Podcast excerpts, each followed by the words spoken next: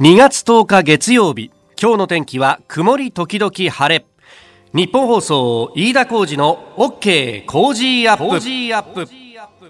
朝6時を過ぎました。おはようございます。日本放送アナウンサーの飯田浩二ですおはようございます。日本放送アナウンサーの新業一華です。日本放送飯田浩二の OK 工事アップ。この後8時まで生放送です、えー先週1週間お休みをおいただいておりまして、はい。え1週間2週間ぶりに帰ってまいりました、お帰りなさいませ。いや新業さんありがとうございましたありがとうございました。いやいろいろメールやツイッターもいただいてます。調布市友光さん57歳会社員の方。留守の間に新業アナウンサーが番組進行を難なく仕切り和気あいあいと進行していましたよ。いやいやいや。特に有本香織さんとは女子会 ペースで飯田さんをすっかり忘れた感じでした。忘れた、えー休んだ分だけフルエンジンで駆け抜けて頑張ってくださいねと、えーいただきました。本当に、えーありがとうございました。ありがとうございました。特に新業さんにはものすごくいろんな負担を今回はかけたなという感じになりましたが。ねえ。えー私の方はですねお前休んどいてなんだよっていうこの鼻声具合なんですけど。大丈夫ですか？これがですね、あの本当恥ずかしい話なんですが、もうこ子育てあるあるの一つがですね、はいえー家の中で風が回るってやつですよ。あありますよね。で実はあのお休みをいただく直前の週にですね、子供が週の真ん中とか火曜日ぐらいから風邪をひきましてでもそこから実はあの私どもの家がですねスクランブル体制に入っておりましてあの妻があ午前休を取ってでその間子供を面倒見ててで私は私で番組が終わったらもう即座に帰って、はいはい。であのそこからバトンタッチしてで、えー医者に連れてくでその後世話をするというのをやってるとですねもう目の前でブシャンブシャンくしゃみを こうぶっ放すわけですね。もうそうすると濃厚接触なんてもんじゃありませんうーん。でこれまずいなやっぱり来るかなと思っていたらですよ、はい。休みに入った途端からねしちゃいました。やっぱあの休み前ってこう仕事してる間って気を張ってるわけじゃないですか。うん。とか気を張ってるのがふっとこう緩んだ瞬間に風金がブワッとこう来てですね。ああもうちょっとあの東南アジア方面に旅行に出たはいいもののですねもうずーっとほぼ寝込んでいるような状態でで一番こう怖かったのドキドキしたのがあの行きの飛行機降りる時ねあ。はい。向こうでこうサーモグラフィーをじっとこう睨んでいるマスク姿の係員の人がいるわけですよ。そうですよね。マレーシア行ったんですけど、うん。で もうそこをこう通り抜ける瞬間にあやべえな俺声かけられたらどうしようって言って ちょっとあのゆっくり歩くみたいな感じで。ああのもともとねこのお風邪が、えーコロナウイルス由来ではなくて目の前にいる今はピンピンしてるうちの息子由来っていうのは分かってるんですけど、うんうん。分かっててもやっぱりどう英語で説明したらいいんだろうとか思うとですよね。ドキドキしたままですね、えーもうあのそんなこんなで休みはあの風邪菌と戦うだけというような感じではあったんですけれども あの一つだけ日本から吉報が入りましてですね、えー私のお初めて書いた書かせていただいた本「えー反権力は正義ですか?」という本がですね、えーその休みでうんうんうなってる最中に、はいえーさんずりが決まりおましためでとうございます。よかった。えー2月14日にさんずりがあー書店に並ぶということなんですけれども、えーそれがそのままデッドストックにもなりかねないというのがありますんで、えーぜひ皆さん、えー一つ、えー引き続きのご協力をよろしくお願いできればと思います。あの、もうすでに買ったよという方はですね、近くに図書館などございませんか？図書館にこういう本を入れてくださいというリクエストをいただくとですね、それも非常にありがたい営業活動になりますので、一つよろしくお願いいたします。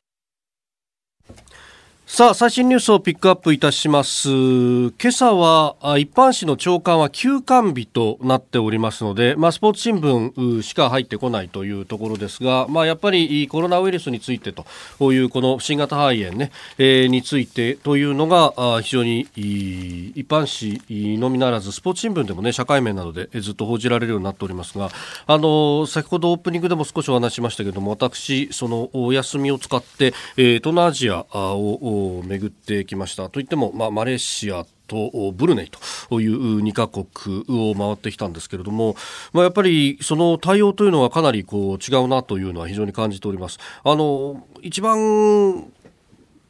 厳しかったというかあのちゃんとやってたなと思っったのは、えー、ブルネイという国で、ここはあの観光客もそんなに多くはない国であります。で、人口40万人ぐらいしかいないという、えー、岐阜県と同じぐらいのサイズ感の国だそうなんですけれども、まあそこに関しては、あの、サーモグラフィーできちんとチェックをするのはもちろんなんですが、健康申告書を乗客、来る人たちには必ず書かせて、で、そこには自分の、まあ、体調についてチェックをする欄があるだけじゃなくて、えー、自分の座っている航空機の座席だとか、便名、それから、えー、滞在中どこにいるかっていうのも含めて全部書かせると。で、これ虚偽の申告があった場合は当然罰せられますよっていうのもあるんですけれども、まあ、あの、そういうのを書かせることで何が、あの、メリットがあるかというと、もし万が一、えー、体調不良を起こしてそれが、まあ、新型肺炎であったと、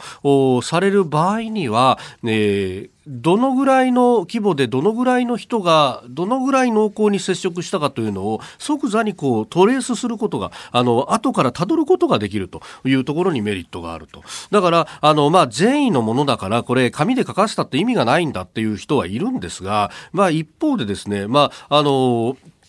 そういうものが手元に残っているだけでも何がしかのこうヒントにはなると。で、あの、ブルネイはもちろん、北京はじめ、中国各国からの航空便というのはすでにキャンセルされて、えー、いましたんで、まあ、あの、入ってくる入り口というのは非常に厳しく締めているというところでもありました。まあ、翻って考えると、日本国内、日本に帰国した時というのは、そういったあの健康申告書的なものっていうのは一切なく、で、えー、どうやら中国から来る便に関しては、あの、申告した人にはカードが配られたりとかっていうのはあるそうなんですが、まあ、あの、それとてね、えーえー、中国からの便だけで大丈夫かと、あるいは、あ湖南、湖北省ね、えー、今武漢で、えー、大変な蔓延をしてますけれども、そこ以外から来る人に関しては、さほど厳しいチェックが行われていないという現状が果たして本当にいいのかと。まあ、もっと言うと中国からの便を、えー、本当は止めなきゃなんないんじゃないかということも含めてですね、えー、未だ検討もされていないというのは果たして一体どういうことなんだというのは、その悲願の、対応の違いを見ても非常に思うところであります。で、えー、もう一つ気になるのは、まあそういったことも含めてですね、えー、新型のコロナウイルスについてっていうのは東南アジアでも非常に大きく報じられておりました。えー、マレーシアに行った時にはですね、ニューストレート、ニューストレートタイムズと、えー、新海峡新聞とでも訳すんでしょうか。あの、1845年から続く、まあ老舗のこれ、えー、いわゆる高級誌にあたる、えー、英字紙があるんですけれども、えー、そこでもですね2月の頭の時点2月の3日の新聞がこれ手元にあるんですが、えー、スポーツというふうに裏の一面に大きくカラー釣りで出てる面があるんですけれども、カラー釣りにですね、一番大きく出てるのが、新国立競技場なんですね。新国立競技場のところにコロナウイルスのあの、丸いところに突起がいくつも出ているあの顕微鏡写真が、えー、透かしで出ていて、で、その上上空のところに、えー、東京2020、えー、オリンピックのエンブレムが出ていると。で、えー、下に何て書いてあるかっていうと、コロナウイルスコンセイクエンシーこれはあの、コロナウイルスの余波というふうに書いてるんですですが、まあ、こういうおどろおどろしい紙面を見るだけで、東京オリンピック、東京でやれるのか本当に大丈夫かっていうことが2月頭の時点ですでに出されていると。世界はこういう目で見ている中で、東京の都知事がですね、マスク10万枚を自分ところでキープしてるならまだしも、中国に送るですって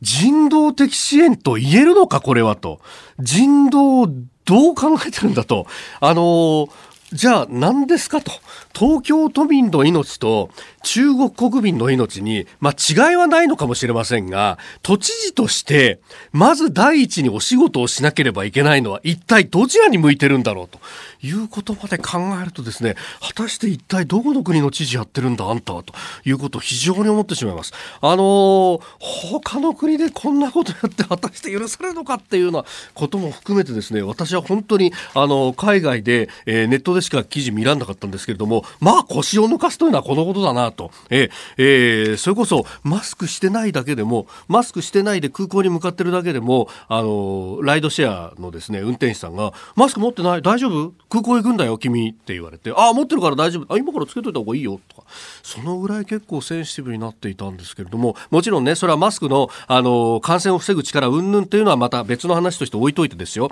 ただ、そういうことも思うとですね、世界の目っていうのが東京に対してちょっと冷たい目に変わってきているということは、えー、申し添えておきたいと思います。えー、後ほどこの写真、まあ多分ね、1週間前の向こうの新聞の写真だから大丈夫かなと思うんですけども、ちょっとご参考までに、えー、ツイッターのアカウントにアップしたいと思っております。えー、ご意見お待ちしております。COZY コージーアットマーク 1242.com です。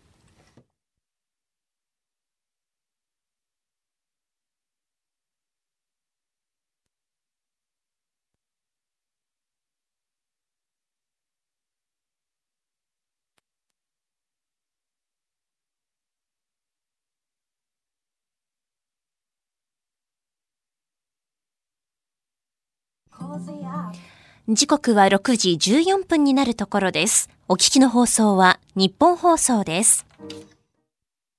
あなたの声を届けますリスナーズオピニオンニュースについてご意見をお待ちしております。今朝のコメンテーターはジャーナリスト須田慎一郎さんです。取り上げるニュースですがまずは中国外交トップ来日延期かというニュース一部メディアで伝えられております、えー、新型肺炎の死者は100 811人に上りました。最新の数字、えー、それから国会北村地方創生大臣の資質について、えー、それから情報収集衛星打ち上げ成功、えー、さらに足元の景気指数ですがリーマンショック以来5ヶ月連続で悪化、えー、新型肺炎武漢熱の影響というところも聞いていきたいと思います。メールツイッターこちらです。メールアドレスは、コージーアットマーク 1242.com。アルファベットすべて小文字で COZY でコージーです。コージーアットマーク 1242.com。ツイッターは、ハッシュタグコージー1242。ハッシュタグコージー1242です。オピニオンをいただいた方の中から今週はビックカメラから温めながらお家で愛され手元を作るハンドケア機器、テスコムのハンドケアリフレを毎日お一人の方にプレゼントします。ます。いただいたオピニオンこの後ご紹介します。骨のオピニオンをお待ちしています。さあ、次第はコメンテーターの方々とニュースを掘り下げてまいります。今朝のコメンテーター、ジャーナリスト、須田慎一郎さんです。おはようございます。はい、おはようございます。よろしくお願いします。はい、ます今日は一般紙は休刊ですけど、スポーツ新聞はちゃんと来ますからね。はい、えー、我々のクオリティペーパー、デイリースポーツもきちんと来ております。もうね、藤波。藤波。頑張ってほしいよね、今年はね。本当ですよね。えー、他は羽生結弦、羽生結弦と来てるんですが、藤波と。ね、なんで他は藤波はつかないんだろうね。本当ですよね。羽生じゃなくて藤波だろうね。藤波だろう。今日は。狙い通り157と。これが、あの、シーズンに入ってからどうなのか。はい。はい。頑張ってください。今日もよろしくお願いします。2月10日月曜日時刻は朝7時を過ぎました改めましておはようございます日本放送アナウンサーの飯田浩二ですおはようございます。日本放送アナウンサーの新業一華です。あなたと一緒にニュースを考える飯田浩二の OK 工事アップ。7時台はコメンテーターの方々とニュースを掘り下げます。今朝のコメンテーター、ジャーナリスト、須田慎一郎さんです。おはようございます。おはようございます。おはようございます。須田さんには番組エンディングまでお付き合いいただきます。では、最初のニュース、こちらです。中国外交トップ来日延期か習近平主席国賓日程に影響も毎日新聞によりますと新型コロナウイルスの感染拡大を受けて日中両政府が2月中で調整していた中国外交担当トップの楊潔チ中国共産党政治局員の日本訪問が延期される公算が大きくなりました。そうなりますと4月に予定されていた習近平国家主席の国賓での訪日に向けた協議が遅れ習氏の訪日時期にも影響する可能性が出てきております。2月上旬にも日本に来る予定だったということですが、まあ、事務方の詰めというのもかなりこう遅れが出ているということも言われてますし、ね、あの日本側の、あの、それこそ岸田さんとか、はい、えー、まあ、中国と非常にパイプのある政治家の方々も延期やむなしみたいなことを、ね、林芳正さんとかもそんなことを言い出しましたね。ねまあ、改めて指摘するまでもなくね、はい、あの、やっぱり今中国国内っていうのは、あの、すべてこの新型コロナウイルス対応に追われているとと、はい。終わらざるを得ないという状況になってるわけですよね。で、特にね、これ調べていろいろと、えー情報収集してみますと、はい。あのー李克強首相、はい。えー形の上ではナンバー2、まあ形、実質的にもナンバー2なんでしょうけども、まあダントツのトップが習近平さんなんでね、はい。えー他の並びの山という状況、とはいえナンバー2の李克強首相が、はい。1月下旬の段階ええで、ええあのー武漢に派遣されて、そうですね。そして陣頭指揮を取るという状況になっていると。で、ね、そのあたりから考えてみると、国を挙げてという状況の中で、はい。えーまあ、党もですね、そして行政の方も全部そこにシフトしている。となるとですね、えーそれに向けて、まあ、来るだけだったら来ることはできるのかもしれないけども、まあ、いろいろと問題解決であるとかね、課題の、えー処理なんかをしていかなきゃならない日中間での、はい。それが全然進んでいかない、進んでないという状況にどうもあるみたいですね。で、それともう一点、やっぱりね、はい。えーこれをきちんと制御といったんですか、ハンドリングしていかないと、やっぱりこの習近平さんの、えー権力基盤というのも大きく揺らいでくると、はい。えー日本なんか訪問してる場合じゃないぞというね、ええええそういう政治的な側面もあるんだろうと思いますよね。だからね、李克強さんが、はい。えー首相がですね、えー武漢入りしたのも、えーまあ、二つの可能性があると。で、一つは李克強さんが、えーまあ、言ってみればですね、あのーまあ、なんていうの、復権というかですね、えー英雄になる、えーまあ、今までほとんど存在感がないと言われていた、はい。でその英雄になる可能性があるというふうにも見られているし、この可能性は私は薄いと思いますけどね、ええ二つ目はですね、もう詰め腹切らされると。そっちですか？要するに、えー国民のですね、中国国民のはい不満とか批判とかがですね、相次いでるわけですよ。で、そうするとね、今ね、どういうことをやろうとしてるのかというと、えー武漢の行政当局、はいね、現時点のね、ええここに全責任をかぶせようとしてるんですよ。中ああ。国共産党サイドは。はい。だから、要要は、その、最初に告発をしたはい医師が死んだと、亡くなったというね、えーニュース、報道がですね、はい全く抑えていない。そうですね。あコントロールしてない。もう英雄のようにええ、今は報じられてまですね。つまり彼に対して、はい。要するに8人の、えー告発者がいたんだけれども、はい。そのうちの筆頭だったわけですよね。そうですね。で、それに対して嘘をつくなということで拘束されたんですよ。で、そのことも全て含めて、えー公開されていて、ね。えー武漢行政当局に批判が集中するような、そういう流れを作ってるんですね。えーで、そこで収まりきれなければ、李克強さんに詰め腹を切らせると。いうのがどうも、えー今後の流れのようなんですね。で、だから習近平国家主席は、はいえーまあ、安全圏逃げるという状況になるんですけども、で、そうなってくるとね、えーそこで収まるのと。はい。で、習近平国家主席は、じゃあ本当にセーフティーゾーンに入れることができるのかという今、ギリギリのせめぎ合いをしている中で、はいえー日本訪問っていうのは、ええやっぱええりその優先順位としては極めて低いという状況ですよね。ええまあ、あとは、これ、どっちが言い出すかみたいな話ですか、中止を。うん。あのーそういった点で言うともう、これ、えー中止へ向けての段階を踏んでんだろうなと。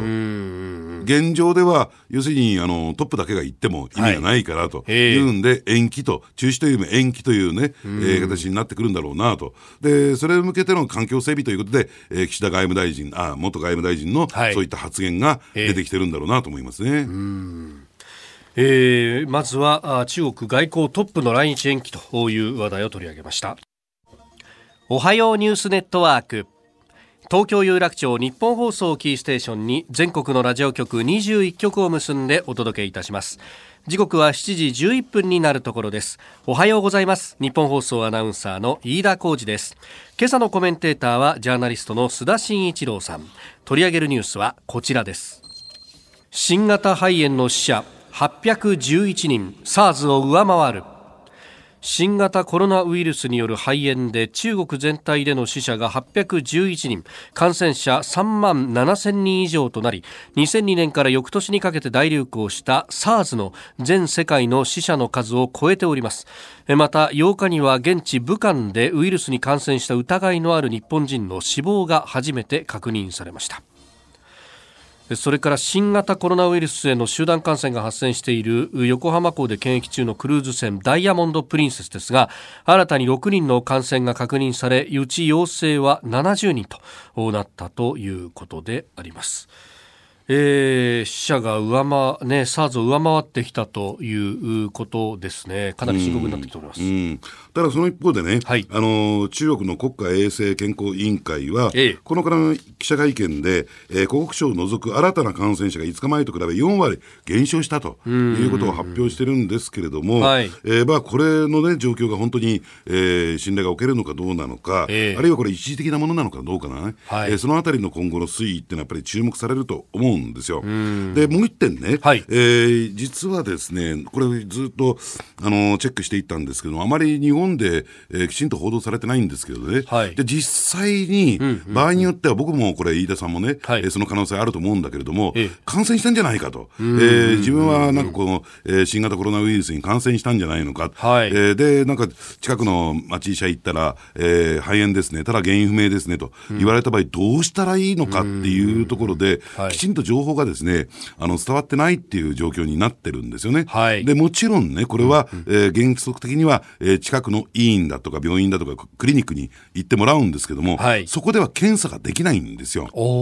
で、これはですね、まあ、保健所を経由して、はい、えー、しかるべき場所っていうのかな、うん、えー、で検査をするという形になるんだけれども、はい、でただですね、その検査を受け入れてもらえるかどうかというのが、ええ、これまた不思議な決まりがありましてね、うん、14日以内に湖北省へ渡航歴がある方、あるいはこれらの方と接触された方っていうところに、はい、えー、まあ、どうもあ厳密的には限定されてるような形なんですね。だからそこが優先されてるんだということは分かるんだけども、はい、それ以外の方、まあ、ここへ来てね、少し条件が緩和されたらしいんですが、とは言ってもですね、えー、基本的にはこのラインで、はい、えー、検査するかしないかっていうのは、ふるいにかけられてしまうと。うそうすると、検査されないとなってしまうと、はい、えー、まあ、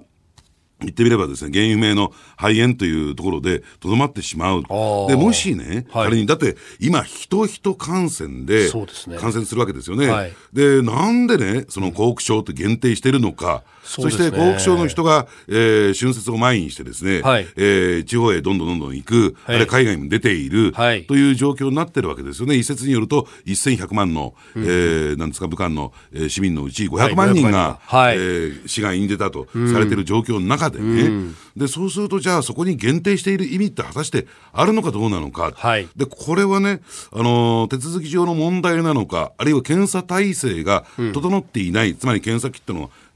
数が少ないとかね、そういったものによるものなのか、はい、そのあたりがですね、全くこう見えてきてないっていうのがね、えちょっと怖い部分じゃないかなと思いますね、まあ、あの外務省の安全情報もそれにリンクしているような感じで、湖北省に関してはレベル3、まあ、渡航の自粛、不要不急の渡航はやめましょうって出してますけど、はい、それ以外の中国全土に関しては、まだあのレベル2で韓国にとどまっていると、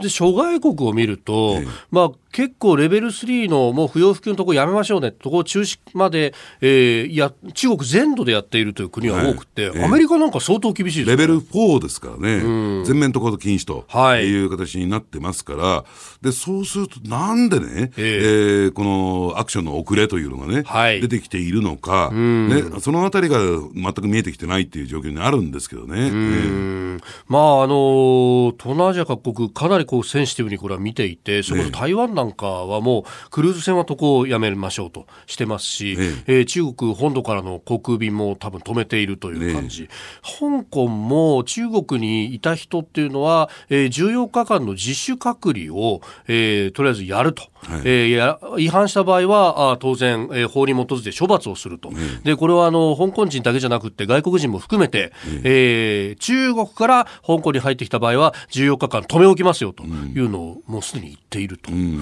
結構各国水際をなんとかこうこれを蔓延させないようにしようって頑張ってますけどね。そうですね。で先だってのね、はい、えー、トランプ大統領と習近平国家主席の電話会談、はい、であの中で習近平国家主席の方から、うん、要するにアメリカのその渡航禁止令を解いてくれと、解くべきだという要望が注文がつけられたと、でそれはきっぱり断ったと、だから相当中国サイドは、はい、その渡航禁止に関して、えー、センシティブにね対応している、うん、とするとそれが前提とするとね、はい、えー、今度あのとりあえず、まあ、あの中止ないし延期になる可能性が高いんだけれども、えー、習近平国家主席の来日というのが予定されている日本サイドは、何らかの配慮といったのかな、その辺をやっているの可能性もあると。ね、で、なぜそう、えー、さっきね、飯田さん言われたように、はい、グローバルスタンダードというか、諸外国の、えー、水準まで、少なくとも水準まで引き上げてこないのかっていうところに対してね、明確な説明がないんですよ。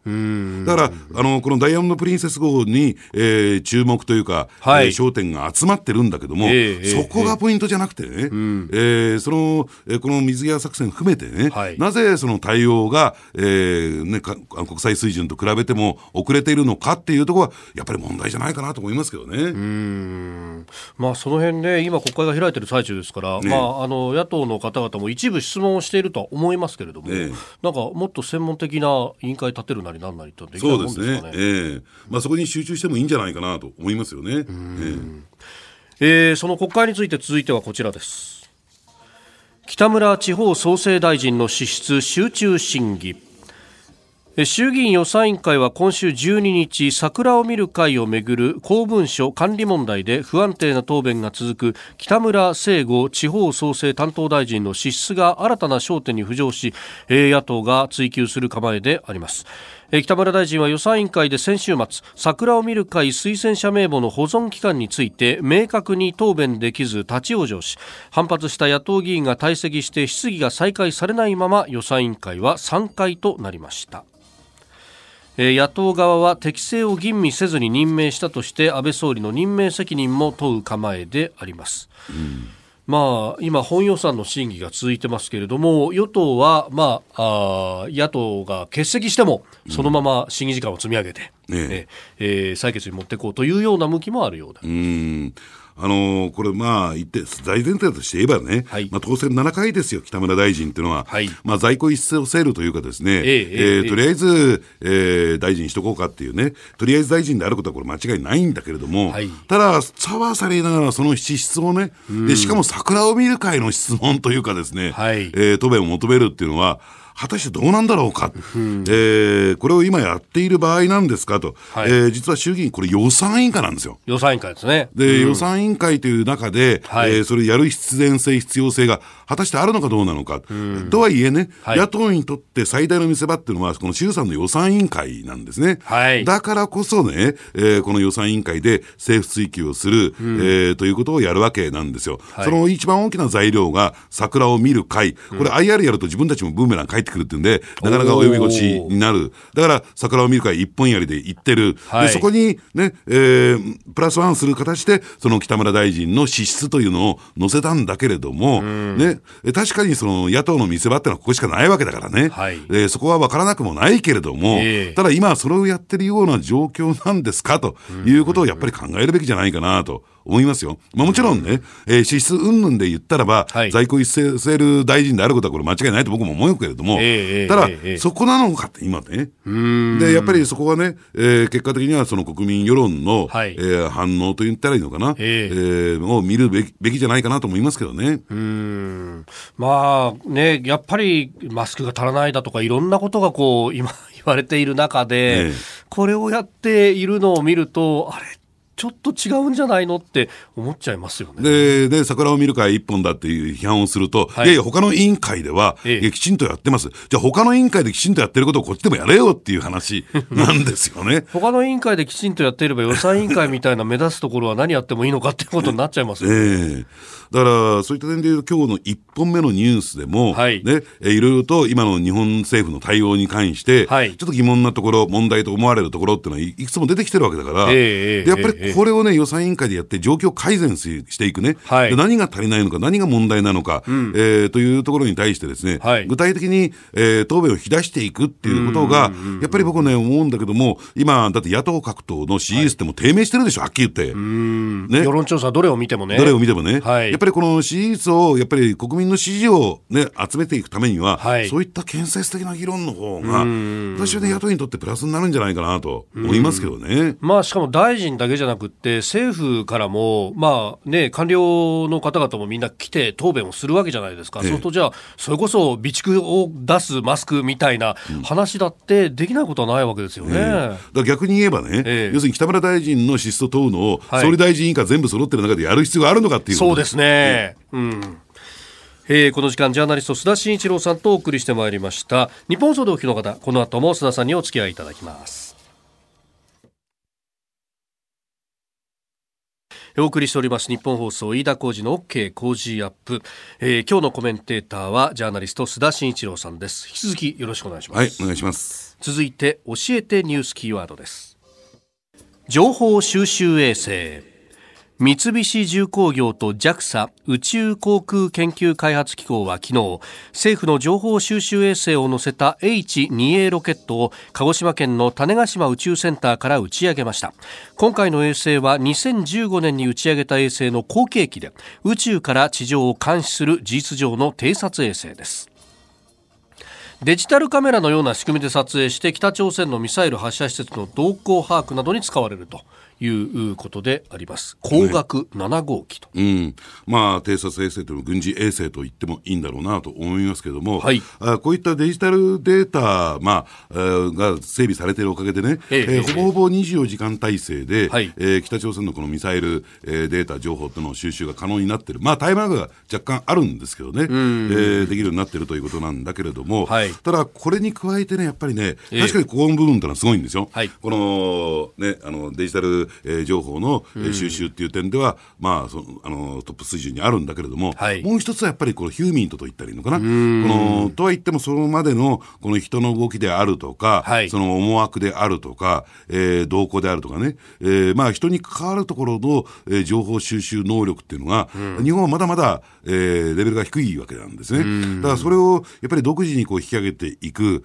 えー、っていう必要があるのかなと。どうしてかというと、これまではどちらかというと、え。えー、外国のですね、えー、そういう情報機関との連携っていうのが大前提になってたわけですよ。特に主としてですね、えー、国家安全、えー、企画部ですか、はい、えー、暗記部ね、うん、えー、韓国のですね、情報機関、はい、ことの連携を、えー、してきたんだけれども、もちろん、えー、えー、アメリカとの連携ももちろんある中でね、うん、で、ただそこがですね、韓国サイドがほとんどこう、あの、期待にね、かなわない、はい、あるいは、えー、信頼性が置けないとい。う状況の中で、やっぱりその中で、えー、日本はどうすべきなのか、このデジタルデータだけじゃなくて、はい、やっぱりそのヒューミントの部分と、車の両輪ですからね、ここは。で、その中で、その情報収集の、はい、えー、体制をですね、システムを構築するということが、えー、今後問われてるんじゃないかなと思いますね。うん、まあ、その辺のこう情報収集、まあ、対外的にも、あるいは日本国内においてもですけれども、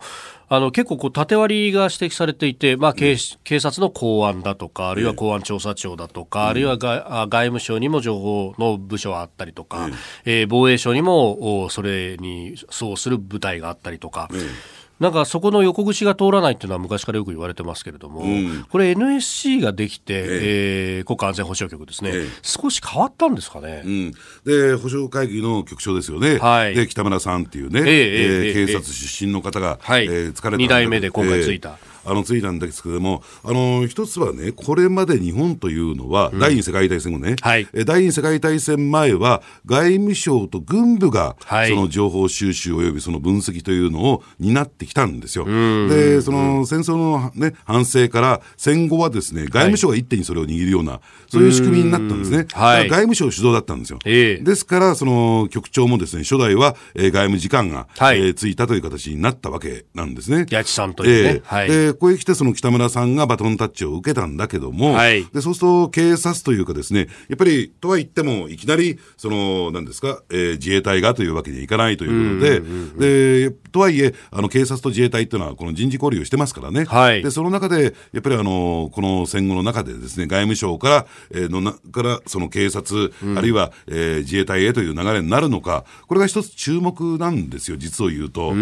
で、やっぱり外務省となると、はい、あのなんですか、安全保障関連のね、ええ。ー、データ収集であるとか、えー、あるいは、その、まあ、日本はそれをやらないと言われてるんだけども、うん、工作活動ね、工作活動。これについてはちょっと外務省は、えー、ちょっとね、レベルが落ちるんですよ。で、諸外国との関係においても、はい、えー、イコールパートナーになり得ませんからね、やっぱりそこは、えー、自衛隊ないし警察が、えー、パートナーを務めるべきではないかなと、私は思うんですね。とはいえですね、一つ問題があってですね、はい、そこに対する政治のハンドリングっていうところなんですよ。僕はね、あの、はい、北村さん、警察出身の方が、ええ。えー、そのポジションについたことは、高く評価してるんだけれども、とは言ってもですね、あまりにもちょっと安倍さんのイエスマンすぎるかなと。むしろイエスマンだったからこそ、えーその局長ポストに就いたと言っても過言ではないんですね。はいだからそういった点では八千さんの方が、そこは是々非々で望んでいた、ーそういうスタンスだったんですよ。まあ、官邸と大声で喧嘩をしていたみたいな話もね、ええ出てますもんね。だから、そういった点で言うとね、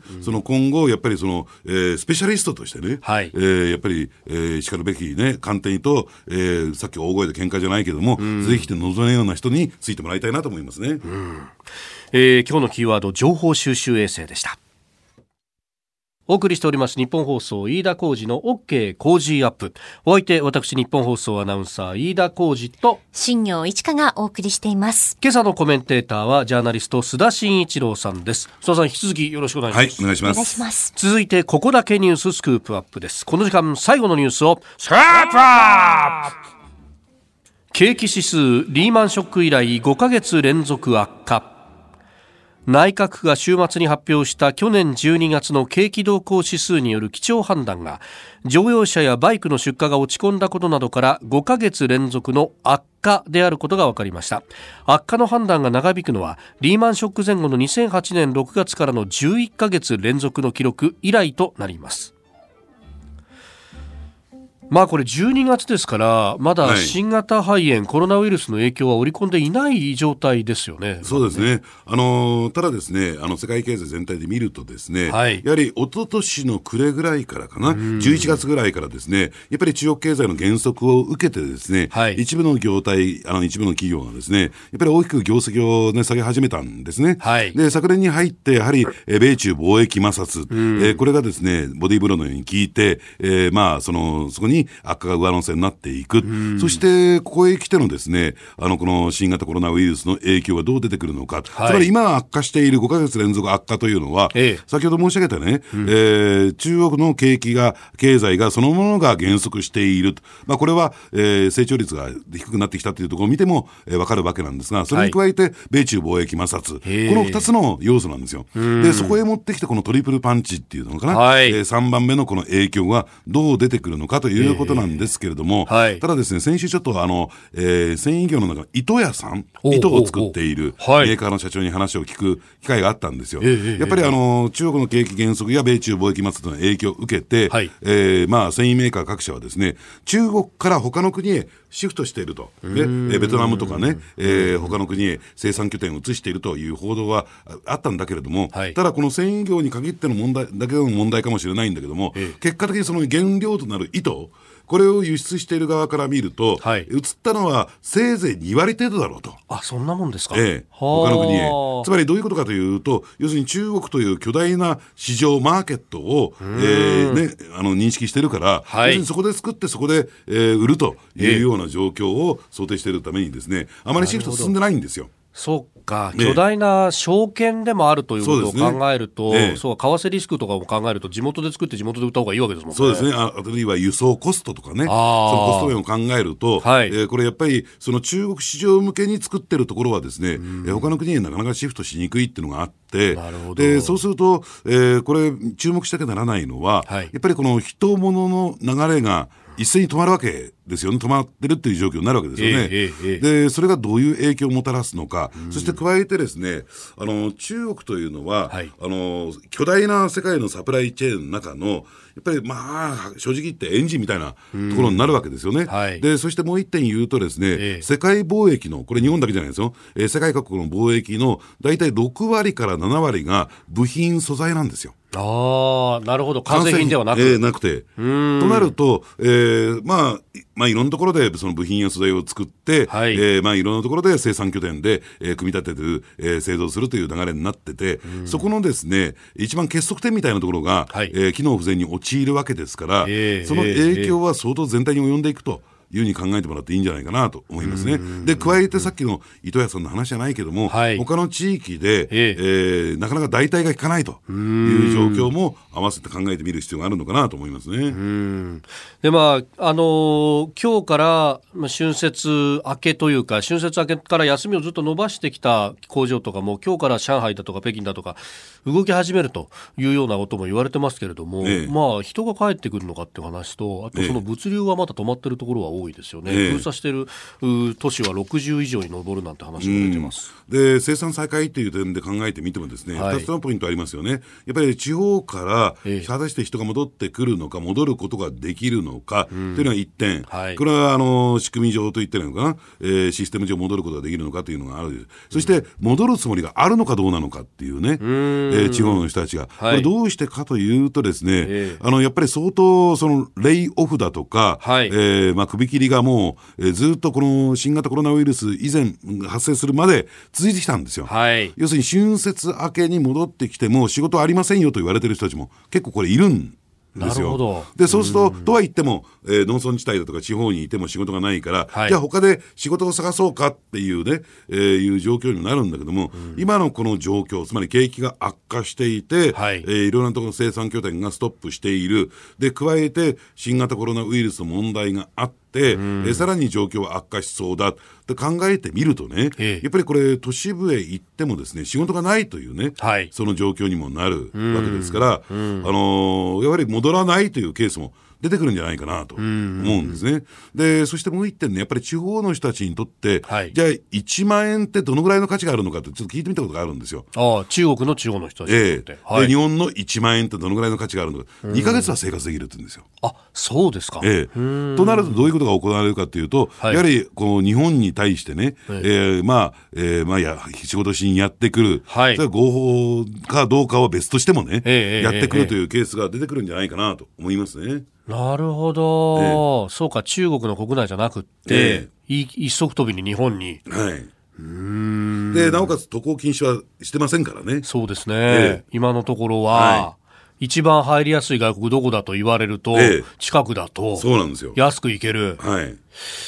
やこれそのインセンティブって日本にとって一体どうなんだろうっていう、ね、どうなのかと。で、なおかつ、まあ、人手不足っていうところもありますからね。ああ日本国内は、ええ。でもそのサプライチェーンが、まあ、傷がついているということになると、まあ、日本がさたとえ当事国じゃなくっても、やっぱりこう波をかぶるっていうのはリーマンショックの時みたいに日本震源地でもなんでもないけどやっぱり一番景気悪くなったのは日本だったみたいなことが起こりうるわけですよね。そうですね。これその経済対策みたいなものって早急に打たなきゃいけないですよ。うん。まあ、景気対策、経済対策、まあ、ととりあえず、えー、ね15月予算編成っていうのを望んでますけれども、はいこれ、新型コロナウイルスの影響は織り込んでませんからね。そうですよね。それに対してもきちんとやっていかなきゃならないということなんですけども、ただこれ、そうは言ってもね、はいあのーじゃあどっから予算を持ってくるのかっていう問題もありますし、そしてもう一点は、はい。一体どうなったらこれが収束するのかはいっていう目処が見通しが立ってないってところ、ええええええ。ちょっと不安要因ですよね。まあいろんなところがいろんな想定出してますけれども、これで収束するっていう想定だけはどこにも出てないですね。ええ。みんなここ1ヶ月、2ヶ月ぐらいがピークだっていうようなのが。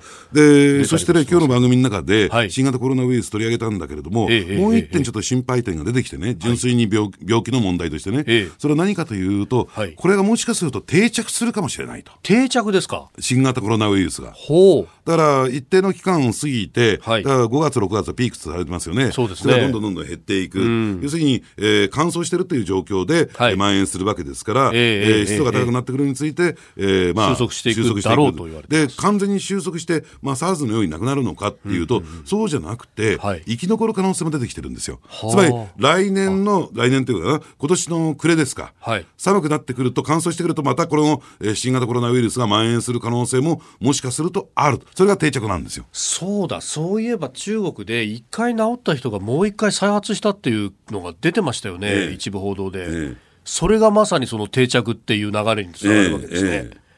いや、そうなると、まだワクチンがない中で、ええ。定着してしまったら、これはちょっと大変なことだよ。これがね、今ね、一番医医療関係者の間で、はいえー懸念されているというか、注目を集めているポイントなんですよ。果たして、でそれは予想というか、シミュレーション聞きませんからね、はいどうなるのかっていうのは。そうですねでやってみ、やってみ、なってみないと分かんないというなでも。そうなるとですよ、まず日本でできる対策っていうのは、入れないようにするっていうのは一つとりあえずねですよね。そ。こをやらないとなならないですよ。最低限でも。うん、それは科学的なこう対処の仕方だと思うんですけども、ええ。一足飛びになんかそれがこう差別につながるからやっちゃいけないみたいなね、ええ。そういうこう感情的な議論って果たしていいのかなと思うんですけどね。だから、その今言われたように、ええ。まあこれで 100%, 100%その防げるわけじゃないけれども、はい。やるべきことですよね、そこはね。要するに感染経路の遮断っていうのは、はい。これやるやるべきことなんだから、それと国内での蔓延を防ぐはい。二つのり、まあ、車の両輪みたいなもんですよね、そうですね。ねえええー経済の話から、まあ、コロナウイルスについて、えーお話をいただきました。このコーナー含めて、ポッドキャスト、YouTube、ラジコ、タイムフリーでも配信していきます。番組ホームページご覧ください。